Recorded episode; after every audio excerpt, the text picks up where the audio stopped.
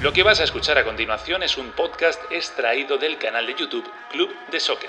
Si lo prefieres, puedes escucharlo y verlo en su formato original. Te invitamos a que te suscribas, entra en youtube.com barra Club de Soccer y no olvides activar las notificaciones, comentar y darle al like. Ahora, a disfrutar con el mejor debate y análisis de fútbol. Muy buenas, ¿qué tal? ¿Cómo estáis? Bienvenidos a Club de Soccer, noche de jueves, diez y media, horario del este en los Estados Unidos, y hemos cerrado ahora mismo la cuarta fecha de la fase de grupos de la Copa América. Ya tenemos un equipo eliminado, Bolivia. Hemos tenido que esperar cuatro jornadas y, solo hay uno. Que no se preocupe el resto, que los otros cuatro van a, van a pasar. Así están las cosas en, esta Copa América tan original.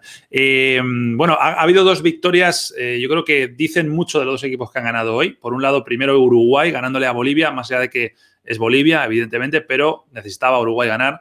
Necesitaba ganar además así, con un par de goles, atacando. Es muy mejorable todavía lo del equipo de Tavares, pero creo que ya es un paso eh, bastante firme y se suele cumplir lo de que la celeste va de menos a más en los torneos. Vamos a ver dónde está el tope, el techo de esta selección. Eh, ha marcado Cavani y el primer gol se lo había hecho Bolivia en, propia puerta. Y hemos cerrado la noche hace nada con la victoria de Paraguay 2-0 sobre Chile. Eh, ¿Cómo está esta Paraguay? Eh? Cómo le ha metido mano Berizzo, cómo le ha cambiado todo, la mentalidad, eh, la actitud en el campo. Siempre ha sido un equipo de guerreros, pero es que ahora es un equipo que además no tiene problema en tener la pelota, en elaborar, en llegar. Es un equipazo, la verdad, y creo que hay que tenerle en cuenta también para cosas importantes. Eh, se adelantó Samudio con un cabezazo tremendo y luego de penalti hizo mm, Almirón el segundo, el definitivo 2-0. Chile con este resultado, luego lo ampliamos, pero ya no puede ser ni primero ni segundo, porque Chile ya no juega más. Con lo cual, eso se traduce en que Chile va a ir por el lado del cuadro donde está Brasil, es decir, lo que todo el mundo quiere tratar de evitar. Bueno, Chile no lo ha conseguido. Vamos a arrancar, hablaremos un poquito de la Euro, que hoy he tenido pausa, por primera vez no ha habido partidos en la Euro 2020, y hablaremos de más cositas, de más cositas interesantes que luego vamos desvelando. Hoy con Ale Figueredo, Juan Fernando Mora, Carlitos Suárez y con todos vosotros, ya estáis muchos ahí conectados. Venga, a escribir, a comentar, a participar en el programa. Nosotros empezamos ya.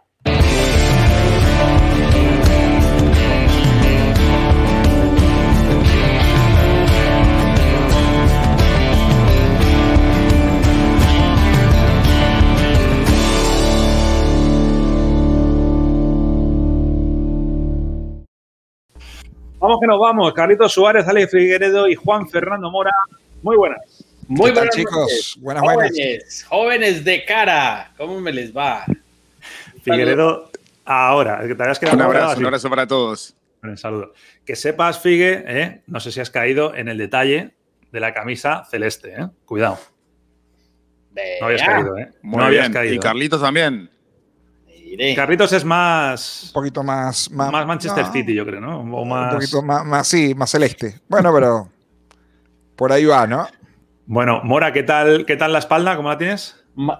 muy complicada, muchos tirones en la espalda, muchos problemas de escoliosis, joven, ahí estamos. Digamos que ayer eh, Mora, que es colombiano, fue, o, trató de serlo, yo para mí lo fue objetivo, ¿no? Y nos vio mucha gente de Colombia. Entonces, eh, luego la gente en los comentarios le atizó a Mora. Yo quiero aclarar que no soy ecuatoriano, que nada que ver. Y bueno, gracias a Dios, mi madre es de plástico, todos los insultos le rebotan. Y que, y que usted es hincha de su selección también. Además, de que la critica y la ve con el ojo crítico, usted sí hincha de su selección. o sea, lamentablemente, pues yo no estoy para decir cosas para caerle bien a todo el mundo. Qué pena. Bueno, pues. pasa, Juanfer, pasa, pasa. Pasa, pasa. Pasa, pasa, pasa. Y, lo curioso, y lo curioso es eso, que, que, tus propios paisanos los que responden. Bueno, a mí me pasa cuando, cuando transmito Venezuela, le pasa a alguien cuando Uruguay. es bueno, ¿eh? suele ser bueno. Suele ser bueno. Eso es que estás haciendo, haciendo ruido. Suele ocurrir, suele ocurrir. Esto no puede ser una monedita de oro para caerle bien a todo el mundo y está bien. Yo a todo el mundo lo respeto. Bueno, programa número 15. Yo digo siempre lo mismo, pero es que lo pienso. O sea, 15 y seguimos todavía eh, al aire. No nos han echado todavía. Eh, tiene mucho Mañana, mañana, mañana, Todavía no lo hemos liado. Todavía no lo hemos liado. Llegamos al Ecuador. Todos los días en el canal de YouTube en directo, siete y media cuando no hay Copa América, como hoy, días como hoy, diez y media de la noche, horario del este de los Estados Unidos, cuando hay Copa América. Y además nos podéis ver en Bean Sports. Un saludo a todos los de Bean, que nos están viendo ahora también en directo, y a la gente de IBC, por supuesto, que también nos ven en, Latinoamérica y en eh, Centroamérica, en muchísimos países. Y recordad a todo el mundo que estamos eh, este mes de locos con Betfy, con la... Em, red social de pronósticos deportivos, nos lo estamos dando realmente bien. Yo invito a todo el mundo, y sigo diciéndolo, que hagan su cuenta, que participen en el concurso, en el, torneo. Ahí está el premio. ¿eh? Los cinco primeros se llevan el servicio premium de Betsfy y el ganador, aparte de eso, se lleva 250 dólares americanos, voy a explicarlo bien porque algunos pensaban que a lo mejor son de otro país o de otro planeta, no, americanos, es bastante dinero, en material deportivo. ¿eh? Así que nada, eh, a, darle. Ahí a través del código QR vas directamente a la página del torneo para darte de alta con tu cuenta en Betspy, que es gratis, y desde ahí también participas. Eh, ¿Has visto Figue que no ha dicho nada, no? Simplemente he anunciado lo de Betspy y ya está, no, ha dicho nada. Ibas, perfecto y lo tuviste. Me parece muy bien me parece, criterioso de tu parte. Hubo matoneo sistemático. Se ha ido Figueredo. se ha ido Figueredo. De una, de una vez. Lo lograste y dijo, bueno, me voy. Terrible. basta. Terrible. Bueno, vamos a arrancar. Venga, ahora, ahora se conecta otra vez Figue que estaba teniendo problemas de, conexión. Vamos a comenzar con el último partido eh, que hemos cerrado, que es el duelo entre Chile y, y Paraguay. Comenzamos repasando, como siempre, las alineaciones. Ahí vuelve Figue. Hola, Figue. Ahí estás. Eh, bueno, ah, eh, viste que no, lo nombraste, pero me sacaste. Claro. No, al revés. Yo pensé que te habías enfadado y te había sido, pero porque te habías ido a pronosticar a lo mejor. No sé, no sé. Bueno, ahí están las alineaciones. Del, Chile-Paraguay, eh, sobre todo, yo lo que quiero destacar es una cosa. Lo decía al principio. Lo de Paraguay es una obra de arte que va esculpiendo su autor, en este caso Berizzo, porque va, se, nota realmente la mejoría. O sea, no, es un equipo irregular. Hay trabajo, hay un trabajo detrás enorme y sobre todo es el, cambio, digamos, de estilo ¿no? de, este, de este equipo. No es que haya cambiado radicalmente, pero que si le dan la pelota no tiene problema en, manejarla, en llevarla. Y luego tiene gente con talento que son capaces de administrar bien luego los últimos metros también. ¿no? ¿Os, está, ¿Os está gustando tanto Paraguay como a mí?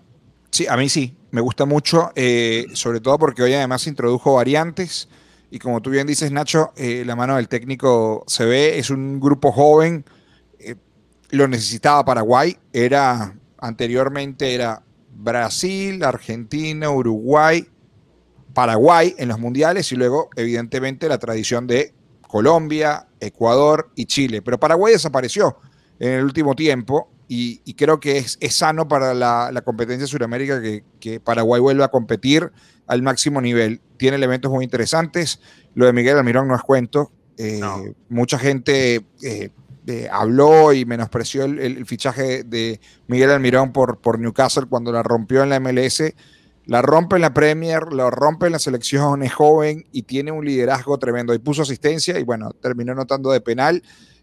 Tiene jugadores muy interesantes y como tú bien dices, se nota la mano del técnico. Sinceramente hoy yo esperaba un poco más de Chile no pudo, está desgastado el equipo chileno. Está muy cansado, sí. Y, es cierto, ¿no? Necesita una, algún tipo de recambio. Las artes movió algunas piezas, pero no funcionaron.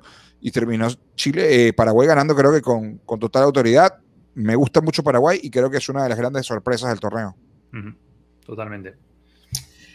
Yo creo que es uno de los entrenadores que ha sabido aprovechar sobre todo este tiempo de burbuja en Brasil.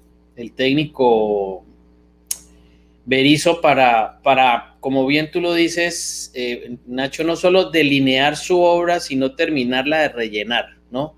Ha sido un hombre puntilloso en la creación de, una idea, la ha ido moldeando, los jugadores le han copiado, han caminado por ese sendero que él ha trazado, ¿no? Porque eso es muy importante, la comunicación de un técnico respecto de lo que quiere, más, más que los jugadores respondan a ello, pero ojo, a mí a mí me da la sensación de que esta es una Paraguay muy híbrida, es decir, es un equipo que no abandona sus raíces de siempre, porque es un equipo muy fuerte en el fútbol aéreo, como siempre lo ha sido defendiendo y atacando, pero es un equipo que hoy le agrega también el toque, la salida rápida, el control de balón, que, también es un equipo intenso, como los equipos de Berizzo en ese tema de, de haber sido un hombre amamantado en la filosofía de Bielsa. Entonces, es un equipo que viene así bajo el radar y me hace acordar mucho de la eficiencia de esas selecciones Paraguay de antes, cuando estaba Romerito, cuando estaba Cabañas, cuando estaba eh, eh, el Cenizo Núñez,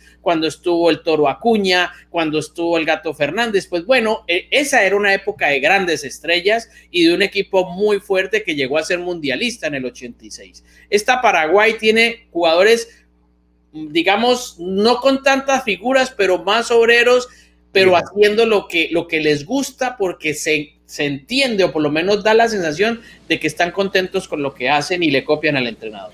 Fíjate, un momento, hay mucha gente escribiendo tema de los penaltis y demás, lo vamos a ver ahora. ¿eh? Quiero primero lo futbolístico, pero sí es verdad que hay dos penaltis, uno en cada área, que, ahora lo vamos a, comentar. Sí, yo los estaba escuchando atentamente, ¿no? Eh, aquí hay mucho mérito, sin duda, en la mano del entrenador. Igual. Pues ha quedado muy claro. Desde luego que sí, por parte del entrenador hay mucho. Sí, Estamos teniendo, sí, tiene algunos problemas hoy en, la conexión Figue, ¿no? Pero, pero destaca mucho de verdad eso, que, no abandona su idea. Eh, la parte eh, defensiva dentro del equipo, Gómez es un gran líder dentro de ese, dentro de ese vestuario. y para mí es sorpresa, digo, es sorpresa porque creo que nadie, es que nadie esperaba que Bolivia pasara, pero nadie esperaba que Paraguay le pasara por encima a Chile y que hoy tenga muchas oportunidades de ser segundo de grupo por encima de Uruguay. Lo veo incluso en mejor forma que la selección uruguaya. Sí, de menor a mayor. Es decir, y, como bien, bien lo dice Carlitos, creo que ha sido un equipo que comenzó siendo muy humilde, con ropa, ropa modesta en términos generales, pero está llegando a poner eh, la vara alta, es decir, no me sorprendería de mantener este nivel de eficiencia con la pelota, de que de pronto se pueda llegar a meter más allá o de pronto llegar a una semifinal, ¿no? Y este no es un equipo que como lo hizo Martino en alguna Copa América, que empató, empató, empató, empató y llegó a una final, este equipo te juega a ganarte, con un este arma o con otra. Claro, a ganarte. Este equipo te obliga. y sobre todo tiene algo que a mí me encanta, que es que no le puedes dar por muerto, porque fijaros, ¿os acordáis del partido contra Bolivia, el primero? Empieza marcando Bolivia, verdad que no merecía tanto el gol Bolivia, pero bueno, lo empieza marcando y Paraguay le da la vuelta, pero vamos, sin ningún problema. Y en, eliminatorias está así, Nacho. Eh, ese es el tema, que, es un, trabajo consensuado del técnico y los jugadores y una generación de futbolistas muy interesantes, la verdad.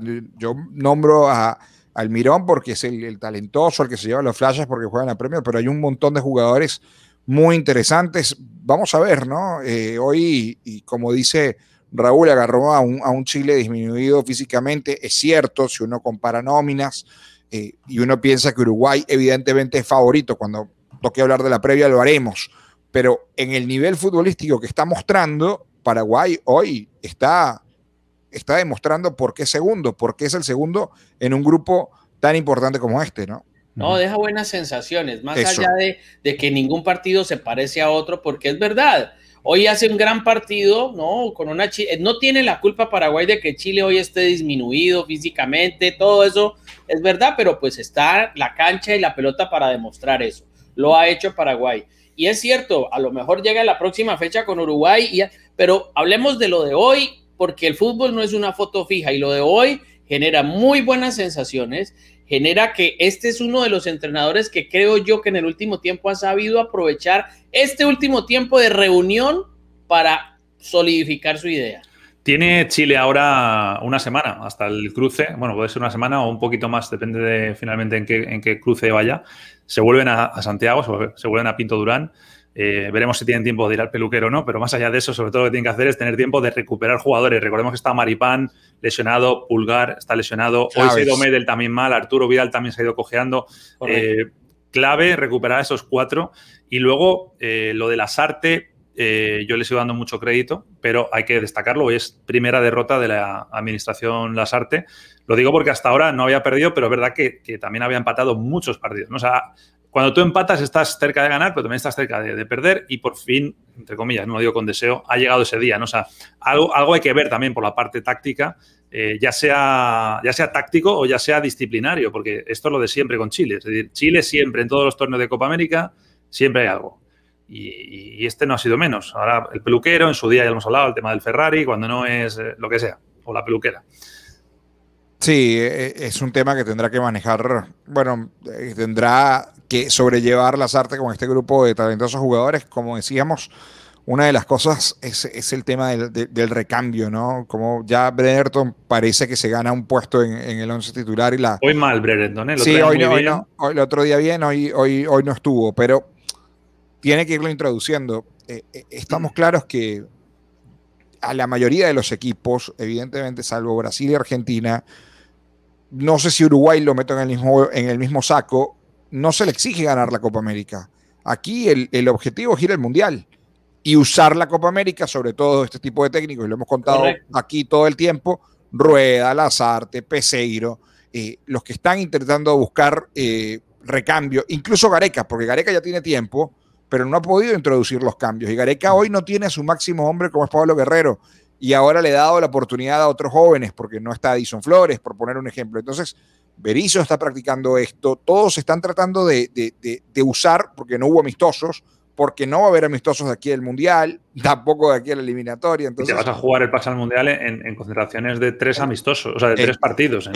exactamente. Pero mira, pero mira que ese problema y ese es un gran tema el que trae Carlitos. El tema del recambio, yo como lo he visto y lo, y lo comentaba recientemente incluso al interior de mi familia, era los técnicos de hoy, digamos, digamos, la generación dorada de Chile, la generación dorada de Chile eh, que ganó las dos Copas de América nos mostró un Arturo Vidal 10 puntos, un Gary Medel 10 puntos, un eh, Arangui 10 puntos, eh, Edu Vargas 10 puntos, no sé qué. Ok, perfecto. Pero resulta que los que vienen atrás no son 10 puntos, son 7 puntos, son 8 puntos, o 6. Y eso pasa en Colombia y está pasando con, muchas otras selecciones. Que después de Messi, después de una generación de Agüero, de esto, que el recambio que viene no es 10 puntos tampoco, no es 9 siquiera.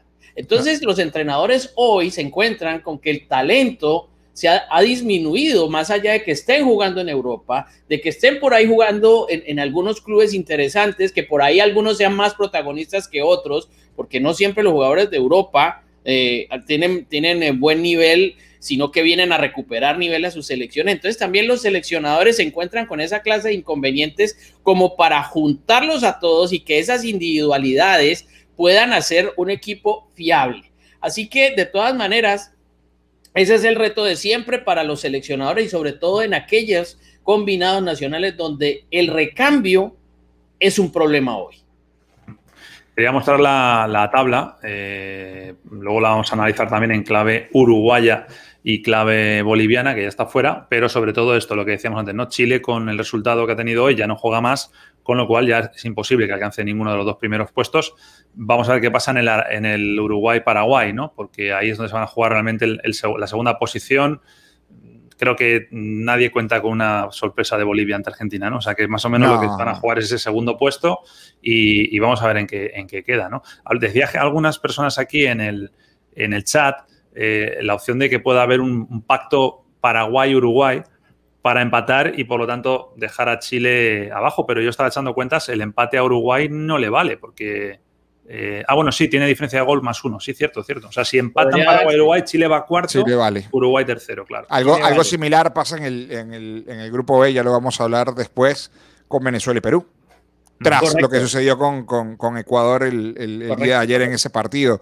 Pero, pero bueno, eh, lo cierto es que, eh, no sé, yo, yo veo Uruguay, Uruguay necesita mejorar eh, su rendimiento porque tiene la nómina, tiene el equipo, confiamos, para mí es uno de los mejores equipos no solamente de Sudamérica, sino del mundo, pero el rendimiento que ha exhibido en las últimas semanas, tanto en eliminatorias como en Copa, no ha sido bueno. hoy pasó por encima a, una selección boliviana que, bueno, que no, ha podido, no, no encuentra Farías con la tecla. Yo creo que es un equipo que está bien trabajado, pero no, no da, no hay, no solamente como bien decía Juanfer cuando tocábamos el tema de, las, de los recambios y las generaciones, sino que desde hace rato, ¿no? El fútbol boliviano que no, vamos con eso, no pie con bola, ¿no? Vamos a hacer una pausa, vamos a intentar reconectar con, con Figue también para hablar de precisamente de Uruguay. Claro. aunque yo vaya de celeste, yo no, no soy representativo de, igual, que yo. para nada. Antes quiero recomendar a todo el mundo lo que siempre decimos. Eh, lo estamos pasando muy bien con Betfair. Es totalmente gratuito apúntense a nuestro torneo, más allá de los premios que hay, también es que es muy divertido. Es decir, que yo estoy viendo todos los partidos de la Euro y de la Copa América y os pasa igual a vosotros, ¿verdad? Eh, estoy viviendo. Con otra clave. No me da igual ningún partido. Claro, lo que pasa es que a veces no vas con un equipo, a lo mejor vas con el árbitro para que muestre amarillas. O claro, por ejemplo. Exacto, pero lo vives, lo vives, ¿no? Es, es muy divertido, la verdad que eso está, está genial.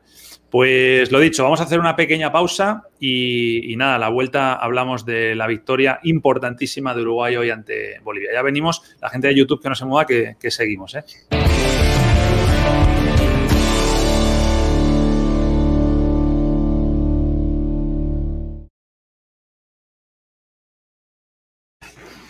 Bueno, bueno, bueno. Pues bueno, bueno. Le dijo la mula al freno. Bueno, Mora, venga, aprovecha, desahógate. ¿Qué te pasó ayer con los que te, dieron mucha caña la gente del ah, chat? Sí, bueno, pues eh, sí, pues es que uno dice, uno a ver, el hecho, a ver, si mi opinión coincide con la tuya, no me vuelve una persona objetiva. O sea, nada que ver, es, es una opinión nada más. Es, y el fútbol se vive con pasión y se vive con esta clase de cosas pues reparos que le encontré como cualquier persona que, critica, eso es todo, pero pues no, eso no tiene, no tiene nada que ver uno pues que, que sea antipatriota. Claro. No, menos. Morita, ¿cómo, ¿cómo, estás tú en qué, en qué no, no los vi ayer, en qué hacer estás en el tema, en el tema Pitana, en, lo que sucedió ayer? Ahí está Figue. No, que para mí fue gol válido. Fue válido. Para mí fue gol válido, porque el reglamento por, eso, por eso lo indiñaron. Claro, claro, no, por eso iba. El reglamento lo estipula. Y Figue también está a favor de Pitana. Y, responsabilidad de los jugadores que también. Ah, Yo no, no estoy. Es verdad, tú no, tú no, es verdad, tú no. De los jugadores que también se durmieron, ¿no? Porque... Pero, pero se durmieron ellos, pero no durmieron los brasileños. Entonces, es claro. se distraen uno y no se distraen los otros. Es... Yo, yo lo que creo que es donde falla Pitana, y no estuve ayer, pero lo quiero contar, donde creo que realmente falla es en el gesto y está claro que los jugadores no pueden caer en eso. Los jugadores tienen que seguir jugando y evidentemente luego reclamar. Pero los jugadores cayeron y allí es el, para mí ese es el grave fallo. No, pues yo, mira, yo pienso, la boca, todo. esa clase de jugadas es como el tema de la mano. Diría, toda mano en el área debería ser penal. Bueno, pues toda pelota que le pegue el árbitro debería pararse. Pero como, como ahora le estamos metiendo tanta cosa y, tanta ley y tanto, tanto, arreglo, entonces... Oye, por cierto, ahora que me di cuenta, no hemos dicho nada de, los, de los penaltis. Yo tenía anotados dos Queda poquito ahora, pero bueno, bueno lo, hablamos ahora mejor en la conexión. Ah, verdad. verdad, verdad. A caer, hay que caer Figue ahí. cayó Figue otra vez? Sí. Eh, a ver, ¿a cuánto estamos? A ver, a ver, a ver, joven. 4-11, sí, nos quedan 20 segundos. A la vuelta hacemos lo de los penales rápido eh, y, ya vamos con el partido de, de Uruguay. A ver. Ta, ta, ta, Venga, vamos a volver de la, de la pausa, chicos. En 3, 2, 1.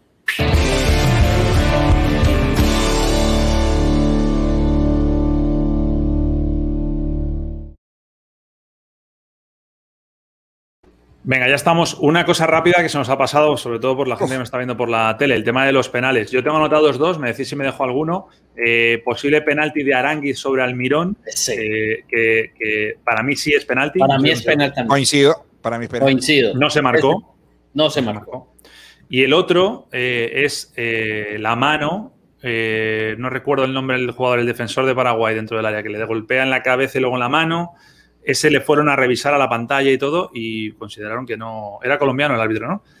Wilmar Roldán. Wilmar Roldán. La mano para vosotros. Es que yo con las manos ya, no me atrevo. Claro, es que no, no, no, uno no sabe el criterio. Para mí, para mí tenía que haberlo pitado también. Para mí son dos penales. Debieron de haberlo pitado, pero pues como esto ahora es interpretativo y ahí es donde el VAR ¿no? Es como en esa jugada de, esa jugada de Colombia, el, el, bar, el bar estaba no revisando el tema si le pegó, la pelota le pegó a Pitana, si no había un fuera de lugar o no en el tema de Firmino. En este tema de la mano que relata Nacho, pues tenía que haber, algo de bar y alguna cosa tuvieron que haberle dicho al árbitro para que no la pitara, ¿no? Me imagino yo.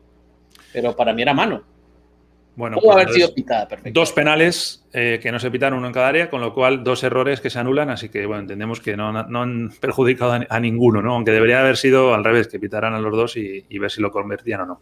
Bueno, eh, Bolivia 0, Uruguay 2. Yo decía ayer eh, que Uruguay necesitaba dar un paso más. Ya había conseguido hacer el gol, se había quitado encima los cuatro partidos sin marcar. Es verdad que no hizo un gran partido en el anterior, pero sí hizo un mejor partido. Y yo creo que hoy hemos visto un Uruguay y, no quiero ser ventajista y decir, ya, pero estaba Bolivia delante. Bueno, pero, pero hay que jugarle a Bolivia. Hay que jugar. Hoy Uruguay ha jugado bien al fútbol, le faltan cosas, pero yo creo que lo que decía antes, al final se va a cumplir otro año más lo de que van de 0 a 100, o sea, que van, van increciendo y cuidado, cuidado al final con, con Uruguay, ¿no? Hoy, por cierto, muy bien Matías Vecino. Muy bien. Fundamental en el centro del campo. Muy bien. Y, y Nández, yo creo que, bueno, eh, toda la banda derecha eh, le hay que poner una cintita que ponga Nández, ¿no? Sí, hoy, hoy jugó muy bien junto a, Valverde también que, lo ayudaba a tapar en, bueno, en las coberturas.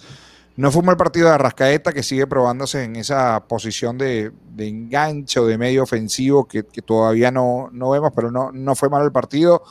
Bueno, Cavani marca, pero también falló, ¿ah? Falló ocasiones. Uh, una ocasión muy, pero llegan, Carlitos. Es, que, es que el problema que tenía Uruguay hasta ahora era que no le llegaban balones a los dos de arriba. Claro, ahora sí. me, a mí me parece, mejor noticia que estemos hablando de que la falló Cavani a no lo que hablábamos, ¿te acuerdas? Hace nada, que decíamos, es que no le llegan balones a Suárez ni a Cavani. Mira, por ahí alguien escribía, decía que, que, Uruguay va por la Copa América. Claro que va por la Copa América, pero no es el objetivo primordial de, de Uruguay. De hecho, es el equipo que más ha ganado la Copa América está clarísimo que Uruguay tiene como gran objetivo ir al Mundial y sobre todo eh, levantar un poco la imagen tras, tras los dos partidos de, eliminatoria. ¿no? Hoy recuerden que la situación no es la mejor en eliminatorias para Uruguay, por eso hacer una buena Copa América puede apagar un poco el incendio que había dentro de la selección uruguaya. Digo, por primera vez, y lo hablamos aquí, se llegó a cuestionar a Oscar Washington Tavares, ¿no? Yo bueno, yo creo que tampoco le salva eh, todo esto, pero déjame decir una cosa. Una victoria contra Bolivia no, pero, pero que, clasifique o que gane la Copa, yo creo que no solo que clasifique, sino que trascienda. Sí, sí, el título, está claro que sí. Estamos quedando mate porque parece que estamos poniendo muy bien a Uruguay. Yo he sido muy claro. Yo no he dicho qué partida ha hecho Uruguay, pero estoy diciendo que sí se ve una evolución. Cada partido está siendo mejor que el otro. Por supuesto que eh, no es un partido hoy para grabarlo y enseñárselo a los niños y cogerlo como referencia, pero a mí me parece que sí que hay que resaltar ese cambio. no, no, y sobre todo que pues es que la cantidad de goles errados, claro, puede, al hincha le puede molestar, porque teniendo dos, dos, dos jugadores tan efectivos en ese rubro como Suárez y Cavani, pues obviamente son killers del área, pues habría que haber, digamos, el marcador pudo haber sido mucho más amplio, mucho más, mucho más generoso en ese aspecto, independientemente del rival. Es que es el rival que toca, ¿no? Es que fue Bolivia. Bueno, pues sí, es Bolivia, tiene sus problemas y eso de eso no tiene culpa Uruguay. Uruguay tiene que salir adelante. Ahora sí me parece que Matías Vecino, en lo que o es una opinión nada más personal, es mucho más que Bentancur. Le da mayor juego, es un hombre mucho más claro con la pelota. Eh, vecino tiene remate de larga y media distancia, tiene mirada larga para balones profundos. Es decir, yo creo que Vecino en buen nivel es un jugador que, no debería de ser más suplente en la selección en la selección uruguaya, tiene que ser un titular. Y Nández por derecha, pues es un jugador muy, muy, muy bueno. El, tema con, con, Vecino y Betancourt es el tema que se solapan y es por eso que hay que escoger a uno, porque cuando los ha puesto el maestro, a ver que son todos de característica muy similar, Vecino, Valverde y Betancourt, el equipo quizás no, no tiene o, no tiene esa gestación de fútbol para poderle llegar a balones a, los de arriba, ¿no? Y por eso es importante lo que dice Juanfer Betancourt. También ha sido uno de los hombres más regulares en Italia y en el último tiempo también en, la selección cuando, cuando se le ha pedido. Es difícil. No sé, a mí me gusta más Torres que De la Cruz. Ha jugado muy bien Facu Torres. A mí, me gusta más. Me parece que es un jugador más interesante. Yo no digo que De la Cruz sea malo, sino que mm, creo que no está, digamos, no lo estoy viendo en el, en el nivel que, la gente merece y que él creo que, tiene que entregar. Pero para ese, para ese fútbol que necesita Uruguay de ser mucho más efectivo dentro del área, eh, Torres lo hace mucho mejor, me parece a mí, y se puede asociar muy fácilmente con Cavani y con Suárez. La misma tabla, eh, nos preguntaba por aquí Lucas Burgos si Paraguay pierde 1-0, si clasifica por diferencia de goles como segundo o es eh, por quien gana los cruces. A ver, si Paraguay pierde 1-0, Uruguay se va con 7. Claro. Eh, entonces, Paraguay sí o sí tiene que ser tercero, porque Argentina no puede restar puntos. O sea, sería tercero y Chile iría como, cuarto, ¿no? Eh, Bolivia está fuera, esto ya es seguro. Eh, digamos que no, nos sorprende tampoco a, nadie, ¿no? Pero bueno, digamos que cuando un equipo, el balance final es el mejor eslampe, pues está claro que. Sí, no, con Bolivia. Sea por nivel o, por lo que sea, pero evidentemente. Ahora, la pregunta que queda en el aire es: ¿con un resultado así vale la pena continuar con un proceso con Farías? Yo no lo sé, ¿ah? Yo. Eh, eh, a ver, eh, el tema con, con Farías y, Bolivia ha sido muy engorroso. Es que yo no sé si, si trayendo a Pep Guardiola a este equipo mejora. Es decir, la verdad es que son años donde el fútbol boliviano ha dejado de ser protagonista y solamente Marcelo Moreno Martins ha sido el, abanderado, ¿no? Por allí su momento Chumacero, por allí Henry Vaca, alguno que otro jugador talentoso, pero la selección no, genera. Me extraña lo mal que se va a Bolivia de esta, de esta Copa América por lo estudioso que es César Farías. Y se vio mal. El grupo es complicado, sí, pero yo esperaba, no esperaba que le ganara Argentina o que le ganara Uruguay, pero que compitiera más. Pero es que, a ver, Carlitos, tú recuerdas que en Sudamérica, si algo distinguió a Bolivia era la, academia, sobre todo la academia de Aguilera, de ahí salieron grandes, grandes jugadores, grandes talentos.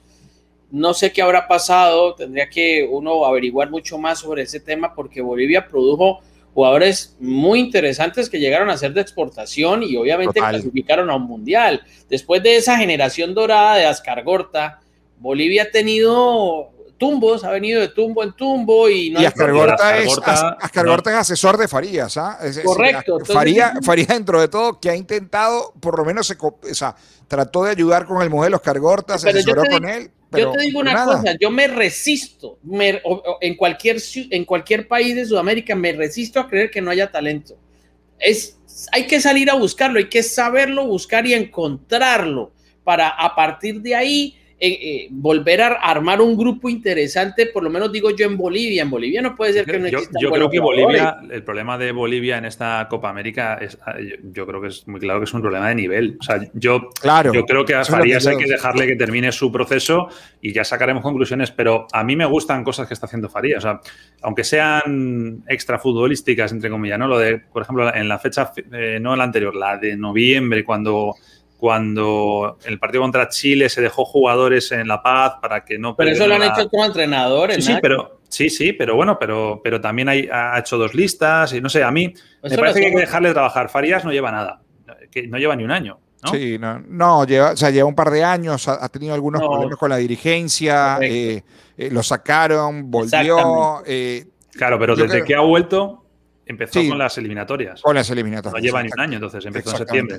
Entonces, eh, habrá que ver, a Venezuela le, planteó muy bien, evidentemente las conoce muy bien, a Venezuela lo, lo, liquidó en, La Paz y la hace tener algún tipo de esperanza para poder pelear ese, ese quinto lugar, pero tiene que hacerse fuerte en casa, ¿no? Habrá que ver qué pasa con, con, Bolivia, ¿no? Lo que dice Ginés tiene mucha razón. Se hizo muy dependiente de, jugar en La Paz. Sí, pero, ya en La Paz gana Argentina, gana Brasil, gana Colombia, y ya se acabó yo, ese, yo, yo esa historia personalmente no la compro porque tú tienes un buen equipo, ganas en la altura, en el calor, en el Himalaya, en Siberia. O sea, tenías un buen equipo. Ahí está, ese, equipo de la altura era muy buen equipo también. Pero entonces, si no tienes un buen equipo, la altura muy de poco sirve, o, el calor, o lo que sea. a mí me parece, pues jugar en el desierto. No, coincido, coincido, Juan Mira, de hecho, en la eliminatoria para Francia 98 para Francia 98 o para Estados Unidos, no, para Francia 98. Eh, Bolivia quedó en el mismo grupo, se jugaban las eliminatorias por grupos que Venezuela. Sí, sí. Bolivia le metió 7 a Venezuela en La Paz. Y bueno, Venezuela dijo, bueno, para el partido de vuelta, porque Venezuela venía jugando en Mérida, que tiene altura, vamos a jugar sobre el nivel del mar. Los trajo a jugar sobre el nivel del mar y le metieron los mismos 7. Ganaron 7 a 1 el partido. Es decir, e-, era un equipo que jugaba al fútbol bien, que ya había estado en el Mundial pasado con, con el, con el Diablo Echeverry, con, Moreno, jugadores interesantísimos. Exactamente. Bueno, vamos a cerrar el capítulo Copa América y eh, vamos a hacer otra nueva pausa. Eh, a la vuelta hablamos de la Euro, que aunque no ha tenido partidos hoy, era el primer día en que no había partidos, pero hay mucho de qué hablar. Tenemos unos octavos de final increíbles, eh, sobre, todo, sobre todo alguno que quedó primero, tampoco se lo cree todavía quién ha caído en el grupo o quién ha caído en el cruce. Así que ahora lo vamos a hablar y, y bueno, seguimos avanzando. Venga, no os mováis que ya volvemos.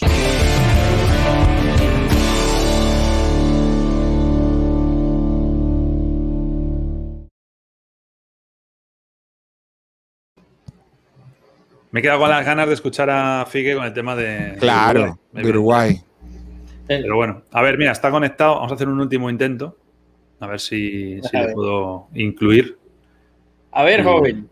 A ver, de, momento está, de momento está ahí. ¿eh? Figue. tienes, tienes dos minutos para hablarnos de Uruguay en la pausa, que ya hemos tenido que pasar página. Todo tuyo. Menos mal que es el backstage, ¿no? Eh, bueno, aquí hay mucha gente. Están viendo casi 300 personas ahora. Mira, te voy a poner ahí pantalla completa, todo tuyo. Dale, dale. Editorial De, de, Alejandro Figueredo. Hágale, pues, joder.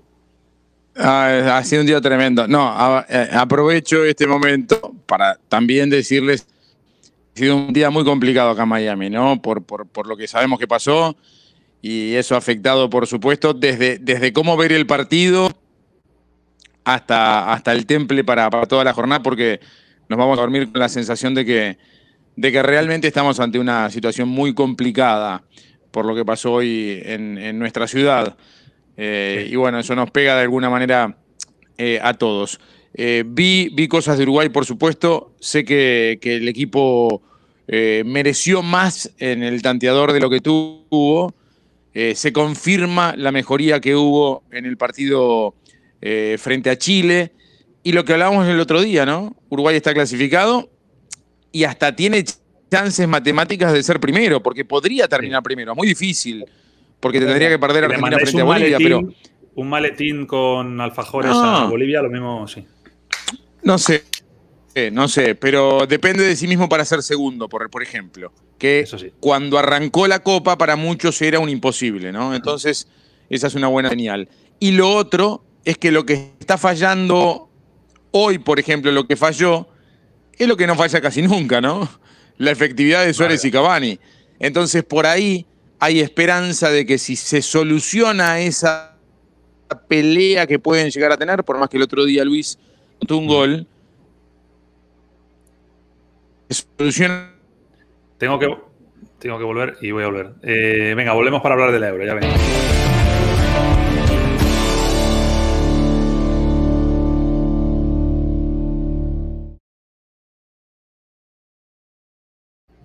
Estamos de vuelta, eh, cambiamos de continente, eh, nos ponemos ahora en versión madrugada, que es lo que hay ahora mismo en Europa, y repasamos los cruces, ¿no? Cómo quedan los cruces, ahí están los días en los que se juega cada uno.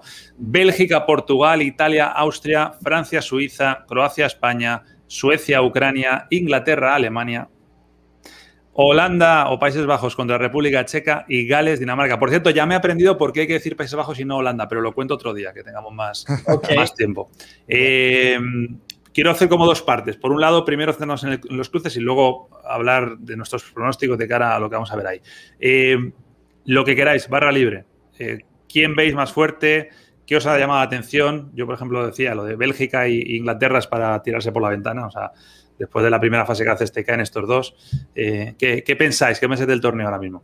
El, el, costado, ¿no? Lo del costado izquierdo y el costado derecho, ¿no? Que es lo que más se ha comentado, lo difícil que lo tienen los España, los Croacia, los Francia, los Italia, los Austria, Bélgica y Portugal, con, con, todo respeto, porque está Inglaterra y Alemania, que son dos campeones del mundo importantes, pero que luego tienes a Suecia, Ucrania, a República Checa, a Gales y a Dinamarca y a los Países Bajos. Entonces, pareciera que... Me estás diciendo que la, final entre Inglaterra y Alemania casi que es un, un, pase directo a... Para mí sí. Con permiso de Países Bajos. Para mí sí, para mí sí. Con permiso de Países Bajos porque, si bien es cierto, pasó la ronda muy bien, yo no confío en el técnico que tiene, me parece que cambió cambió un, Rolls Royce por un, no, quiero decir la marca de, otro carro para que no se moleste. no, sé que un día nos sponsorice. por eso, por eso. Y no puedas entrar tú, Carlos. Entonces, lo cierto es que no, no, sé, no, no, no veo, debería trascender en ese grupo, ya lo hablaremos en, en, clave, en clave Betsfy, en clave pronósticos. Sí. Pero yo creo que el, el finalista de esta llave tiene que, no es que debe, es que tiene que salir de ese partido entre Inglaterra y, Alemania. Por allí termina pasando Ucrania y Gales. Te falta, decir, te falta decir que también le pones una fichita a Dinamarca, ¿no? para, eso estoy guardando, para, eso estoy guardando un, espacio. Después de que hablemos ahorita, hablo un poquito de, mi Dinamarca del alma. El Dinamarca hermoso, le estoy esperando que como el Atlético de Madrid. Carlos Suárez. una vez dijo que el Atlético de Madrid juega hermoso. Exacto. Bueno, por allí va mi, sentimiento con Dinamarca. Bueno, Dale, yo veo Italia muy fuerte. Yo no descarto a Italia. A mí no me vende. Eh, increíblemente, esta Eurocopa me parece que Francia ha ido de menos a más, de, de, más a menos. No sé por qué me da la sensación de que eh, Francia no me está brindando la confianza necesaria para pensar en que de pronto, de pronto pueda ser un, finalista, porque bien lo dice Carlitos, Alemania puede sorprender. Para mí Dinamarca con el golpe anímico increíblemente de Eriksen, yo creo que ese equipo en lugar de disminuirse, elevó moralmente su, su, su, su trabajo de grupo, ¿no? y estoy totalmente de acuerdo. Holanda puede pasar de República Checa, pero yo honestamente a Holanda no la estoy viendo a llegar a, semifinales. Y ojo con Suecia, ojo con Suecia. Yo creo que Suecia puede dar la sorpresa. Y España, muchos dicen que España con Croacia, no sé, yo de pronto a lo mejor pienso que España le puede, puede dejar en el camino a Croacia. Croacia es un equipo veterano. Por poder sí puede, claro. si no, si no, no, una penuria. No, no, claro que todos pueden, todos pueden. Aquí gana uno, pero yo digo, de pronto, de pronto no hay que mirar con tanto desde lo de España ante Croacia, porque yo siento que la prensa española está muy negativa al respecto. Total. Ojo y no se llevan una sorpresa. Hombre, a ver, vamos a ser francos. Eh, España, con la victoria de, de, ante Eslovaquia de los cinco goles, yo creo que evidentemente ellos, se hablo de la interna del grupo, vas de otra manera. Ese grupo estaba desconectado totalmente y estaba muy hundido. Es verdad que con mucha responsabilidad de fuera, que le llegaba. No terminaba de conectar nunca este equipo. Y, de adentro, y de adentro. Y de adentro. Afuera y de adentro. Y esto les ha llenado de, confianza. Eh, a mí, particularmente, si me preguntas, yo, yo creo que España puede ganar a Croacia. Tampoco me extrañaría que gane Croacia pero yo creo que el, sitio natural de esta selección española está en cuartos. Es decir, yo creo que luego contra Francia lo normal, suponiendo que pase Francia, que entiendo que sí, contra Suiza, lo normal es que te la pegues contra Francia. Ahora, si España gana a Croacia y cae con Francia en cuartos haciendo un buen partido, me parece que nos damos, en el caso de los españoles, con un canto en los dientes. O sea, perfecto, no, no, no, se le puede exigir más. Ahora, del resto del cuadro, coincido con lo que decía Carlitos, lo del, lo del lado izquierdo. Eh, o sea, ¿dónde está la cámara, no? Debe de pensar de Shams, eh, Mancini, Roberto Martínez, porque es que es, decimos, la Euro es como un mini mundial. Bueno, es que es, ese lado del cuadro es un mini mundial prácticamente, ¿no? En cuanto a, nivel de exigencia, ¿no? Porque además es que Italia va con Austria, que en teoría es, inferior, pero bueno, Austria, pero Austria viene también de, hacer un buen papel el último día. O sea, sí, sí, no, está ahí por, está por mérito. O sea, mm. digo, al final del día ha, clasificado por mérito y, Suiza también. Suiza además es un, eterno en, los mundiales. Eh, punto, eh, aparte rápidamente de, Dinamarca, lo decíamos el otro día, el, envión anímico, lo decía, por ahí lo escribió uno de nuestros seguidores, Lucas, ¿no? que siempre está pendiente y nos escribe que Carlitos es el nórdico. No, es que lo, lo que han vivido estos chicos ha sido importante, ha sido muy importante el factor anímico eh, creo que tiene mucha influencia, pero la calidad de la plantilla. Es un equipo joven con jugadores en, la élite, con jugadores con muchísima calidad jugando en el fútbol internacional. Evidentemente, perder a Eriksen no es pierden a, su máximo exponente, no fue cualquiera el que terminó eh, perdiendo el equipo del Euro, pero bueno, tiene jugadores muy interesantes, una muy buena defensa, campeones de Europa, eh, buenos volantes, buena delantera, un gran portero, un buen técnico, por cómo está la llave, ¿por qué no soñar con que puedan derrotar a Gales y, pensar en que, puedan dar, pasarle por encima a Países Bajos, ¿no? Yo lo único reparo que tengo es que en los partidos que vi a Dinamarca la vi lenta en defensa y ojo con Gareth Bale. De todos modos. Si tú le dejas a Gareth Bale un poquito de pasto fértil para un contragolpe, puede Gareth Bale sorprender. Yo no confío nada en, Gareth Bale. Yo me como este comentario dentro de unos días, pero yo no confío en nada. Yo os voy a decir una cosa. Dinamarca ya ha ganado la Euro. Sí, ya ha ganado. o sea, todos los estados de ánimo los que tú puedes estar en, un torneo de estos ya los ha pasado Dinamarca. Estuvo, eso, eso creo que es lo que le hace que sea un poquito más peligroso. Porque ya da igual. o sea, no, no, sin presión. Es un equipo con talento. claro, y el otro día fueron sin presión y ganaron el partido que tenían que ganar de la manera que tenían que ganar frente a Rusia. Es decir, Rusia, a, Rusia se los comieron y, Rusia que primera vez jugaba un partido fuera de, oficial, fuera de, su casa, ¿no? ¿Cuántos partidos de estos pueden llegar a penales?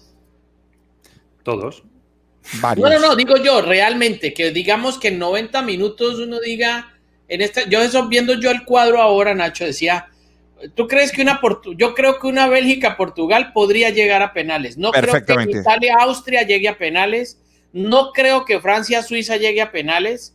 Creo que Croacia-España Puede podría llegar llegar a- a penales. Correcto. Suecia-Ucrania, tal vez. Me estoy riendo no porque si Croacia-España va a penales, España lleva dos tirados, Bueno. dos fallados. Dos Creo afuera. que no. Inglaterra-Alemania, Inglaterra-Alemania podría perfectamente llegar a los penales. No me confío mucho en la defensa de Alemania. Creo que Holanda, República Checa no llega a penales.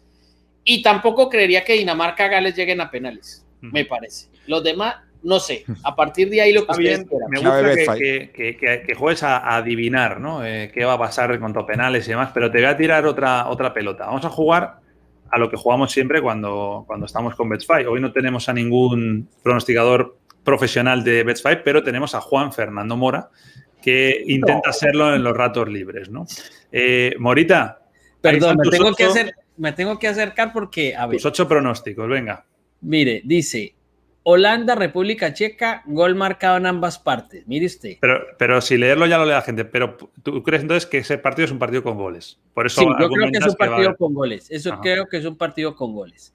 Eh, yo creo que Suecia-Ucrania es Suecia con una apuesta también a empate. Le doy la ventaja a Suecia, No, pero sin, em- podría caer sin en un empate pone, ¿eh?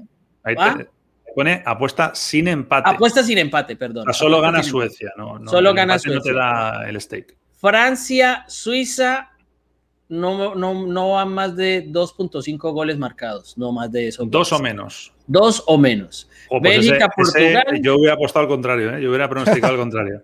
Bélgica, Portugal, pongo favorito Bélgica, que gana Bélgica. Sin empate. Rápidamente. Italia, pues ahí está. Italia para mí es favorito, eh, con una cuota de 1.5 y un stake de 8. Gales, Dinamarca. Dinamarca, o apostando a que no hay empate, ¿no? Claro, lo que decía Sí, justamente. Correcto. antes. Inglaterra, Alemania, obviamente voy por Alemania. Y Croacia, España. Croacia. Está buena y- esa. Con posible empate. O sea, Exacto. Mora todo lo que le ha tirado es saber quién gana eh, en los 90 minutos. Recordemos, recordemos que se puede pronosticar a muchas cosas, a tarjetas, a quién gana en el descanso, quién hace el primer gol. A ver quién es el siguiente. Carlitos, ahí está el tuyo. Bueno, eh, Tú has Suecia. mezclado, ¿no? Sí, yo mezclé un poco, ¿no? Suecia, cuota de partido. eh, el stake lo puse bajito porque no estoy tan seguro. Uy, dos puntos. Croacia y España lo veo muy parejo. Creo que ambos equipos van a marcar en el partido. Esa es buena. En ese Países Bajos, República Checa, Países Bajos no debería tener problema. Bélgica y Portugal, va a haber goles en ambas partes. Bueno, esa- no, esa es muy buena no hay duda. Con Cristiano es un Eh, claro. garantía de vida, vamos. Eh, sencilla Dinamarca sobre Gales, sencilla Francia sobre, sobre Suiza, Inglaterra y Alemania, ambos equipos marcan, e Italia, cuota de partido que derrota a la selección austríaca. Creo que más o menos por allí va el camino. Vea, Bueno, que bueno. Carlitos las trae. Voy yo con las mías, ¿eh? A ver, Eh, a ver, no joven. voy líder, pero voy por delante de vosotros dos, así que Claro, claro. ahí va el valor de, de- de lo Mm. mío. Bueno, del Suecia-Ucrania, yo digo que va a haber eh, tres goles o más. Yo creo que ese partido va a ser un partido bastante abierto. O sea, Suecia seguramente se va a cerrar, le va a dar la pelota a Ucrania, pero yo creo que Ucrania va a hacer gol y ahí le va a obligar a Suecia a salir. Y, Su- y Suecia, si sale, va a dejar espacios. Está El. Italia-Austria le doy a Italia. O sea, favoritísimo. A mí Italia es la selección sí, de este sí, torneo. Inglaterra-Alemania, que Alemania marca un gol. Fijaros, fijaros Muy que es muy fácil que Alemania marque un gol y mirar a cuánto está la cuota, 1.33. No es altísima, pero casi es un tiro fijo. O sea, eso sería raro que, que- que- que no me la lleve. Francia-Suiza, lo siento por mis amigos de Suiza, eh, pero creo que La pasa colonia Francia. suiza que nos ve, que nos disculpe, sí. Ojo, yo esta la perdería si van a la prórroga y entonces pasa Francia, la pierdo. Estos son los 90 minutos, ¿eh? recordemos. Croacia-España, que sí van a marcar los dos equipos. Un poco parecida a la que hacía antes, creo que ha sido tú, ¿no, Carlitos? Sí, sí, sí. Sí, sí. Eh, Bélgica-Portugal, Portugal, Portugal marca un marca gol. un gol. Esto, esto era un regalo. Portugal marca un gol, 1.33. Claro que sí. Claro que sí. Eh, Países Bajos, República Checa, que República Checa va a marcar un gol. No. No estoy Sí. seguro, pero creo que ha marcado en todos los partidos. Sí, sí, sí. Sí, señor, sí, Ah, señor, sí, y señor. con- y contra esa defensa, Exacto. cuidado. Y Gales-Dinamarca, que pasa a Dinamarca porque es- o sea, uno de mis mejores amigos es Carlitos Suárez y tengo que estar muerte con él. Vamos. De Copenhague. fuera de- Sí, sí, con una pinta de. de- Tiene abuelo danés también, eso. Y algunos, algunos datos de la, de la Euro, pues si os llama la atención, bueno, ya se han jugado eh, casi todos los partidos, quedan 15 que son los 15 más importantes, 94 goles, ojo, eh, 2.62 por, por partido. Está muy bien la media, ¿eh? Muy bien. Está muy bien. Y fijaros cuándo se hacen los goles. Antes, o sea, justo después del descanso, la mayoría. 22 goles han llegado justo después del descanso, entre el minuto 45 y 60. Me parece llamativo, ¿eh? porque dice mucho también de cómo salen los equipos. ¿Y la, y la frecuencia es de 34 minutos por gol? Un gol cada 34 minutos. Por eso, un, cada, un gol cada Sí. 34 minutos. Y aquí algunos datos también estadísticas. Bueno, el que más goles ha hecho es eh, Países. Bajos. Lo de España es engañoso porque ha hecho seis, pero cinco han sido en el mismo partido. Y bueno, la, la lista esta de posesión, pues está claro que la va a ganar. Eh, La Eurocopa no la gana España, pero, Ahora, pero es increíble lo que, la cayó posesión la España, va a ganar. lo que Eso cayó sí. España en posesión de balón, ¿no? ¿Ah? Bueno, yo lo agradezco, la verdad, sinceramente. Sí. Eh, sí, porque es que es un rollo. Lo último, eh, este es el 11 de la primera fase de grupos. Yo no coincido mucho, ¿eh? ¿Vosotros cómo lo veis? Está eh, Donnarumma en la puerta, sí. Lo de Laporte, yo que me lo expliquen, o sea, el gol que le mete Lewandowski a Laporte Sí. mm, ya merece Ah, no, no. estar ahí. no. Danfries Menier, bueno, Sí. bueno, Sí. vale, Eh, Yo creo que la hicieron sacando los que marcaron goles. puede Me, ser. me parece. Si la sí, porque la Laporte hizo un gol, es verdad. Es verdad. Mírala. Luego Debería ser el, Forsberg, equi- el equipo de los goles. sí, No, pero Wijnaldum, es verdad, sí. todos han marcado goles, es sí, ahí. sí. Eh, Forsberg también ha sido fundamental en, Sí, en por Suecia. supuesto. Yarmolenko, uh, claro que sí. Bueno, los tres de arriba, los tres de arriba yo creo que sí son los tres mejores Pero delanteros. mismo. ninguno, de- uno solo de Italia, Don, Donnarumma, no. Y de Italia Claro. no tenemos adelante nadie, ni Berardi, ni nadie. Están tomando pizza, ¿no? No les han convocado. Eh, vamos a hacer una última pausa. A la vuelta vamos a hablar de un cambio histórico en el reglamento de la UEFA, ¿eh? no FIFA, de la UEFA. Ah, pero me interesa mucho conocer vuestra opinión. Venga, vamos a la pausa y ya venimos.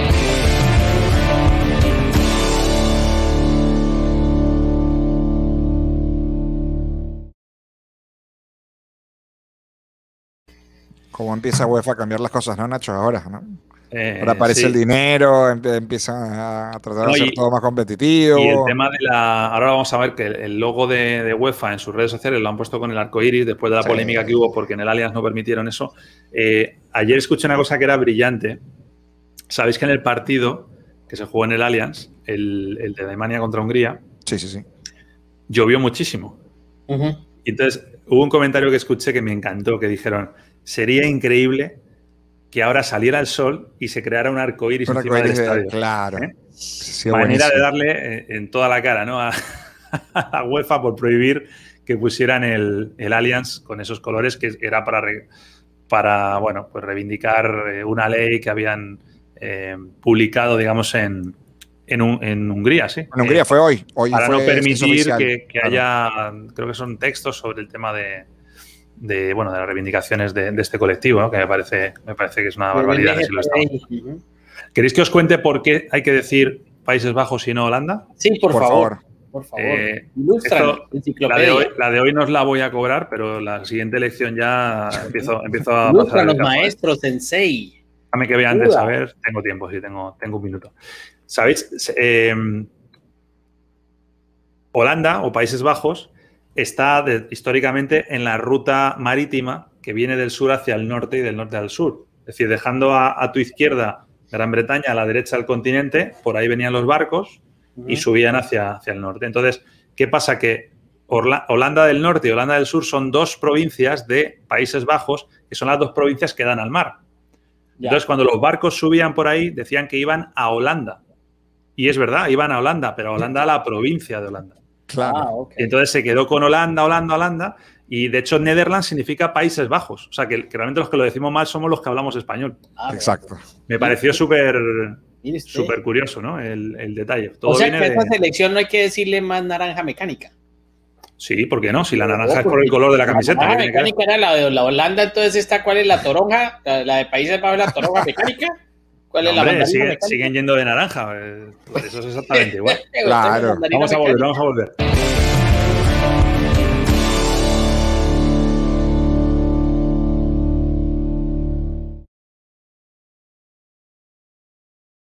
Venga, estamos de vuelta. Ha cambiado la UEFA, insisto, no es FIFA, es la UEFA una norma. Lo ha comunicado hoy a través de sus redes sociales. Fijaros el logo de UEFA, ahora sí con el arco iris. Y habla de que los goles fuera de casa eh, se, se retira esa norma en todas las competiciones de clubes a partir de la temporada 21-22, es decir, a partir de agosto.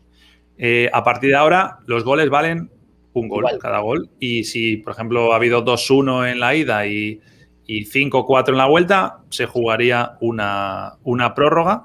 Eh, ¿Qué os parece? A, mí me parecía injusto si te ibas a la prórroga que un gol en la prórroga valiera doble.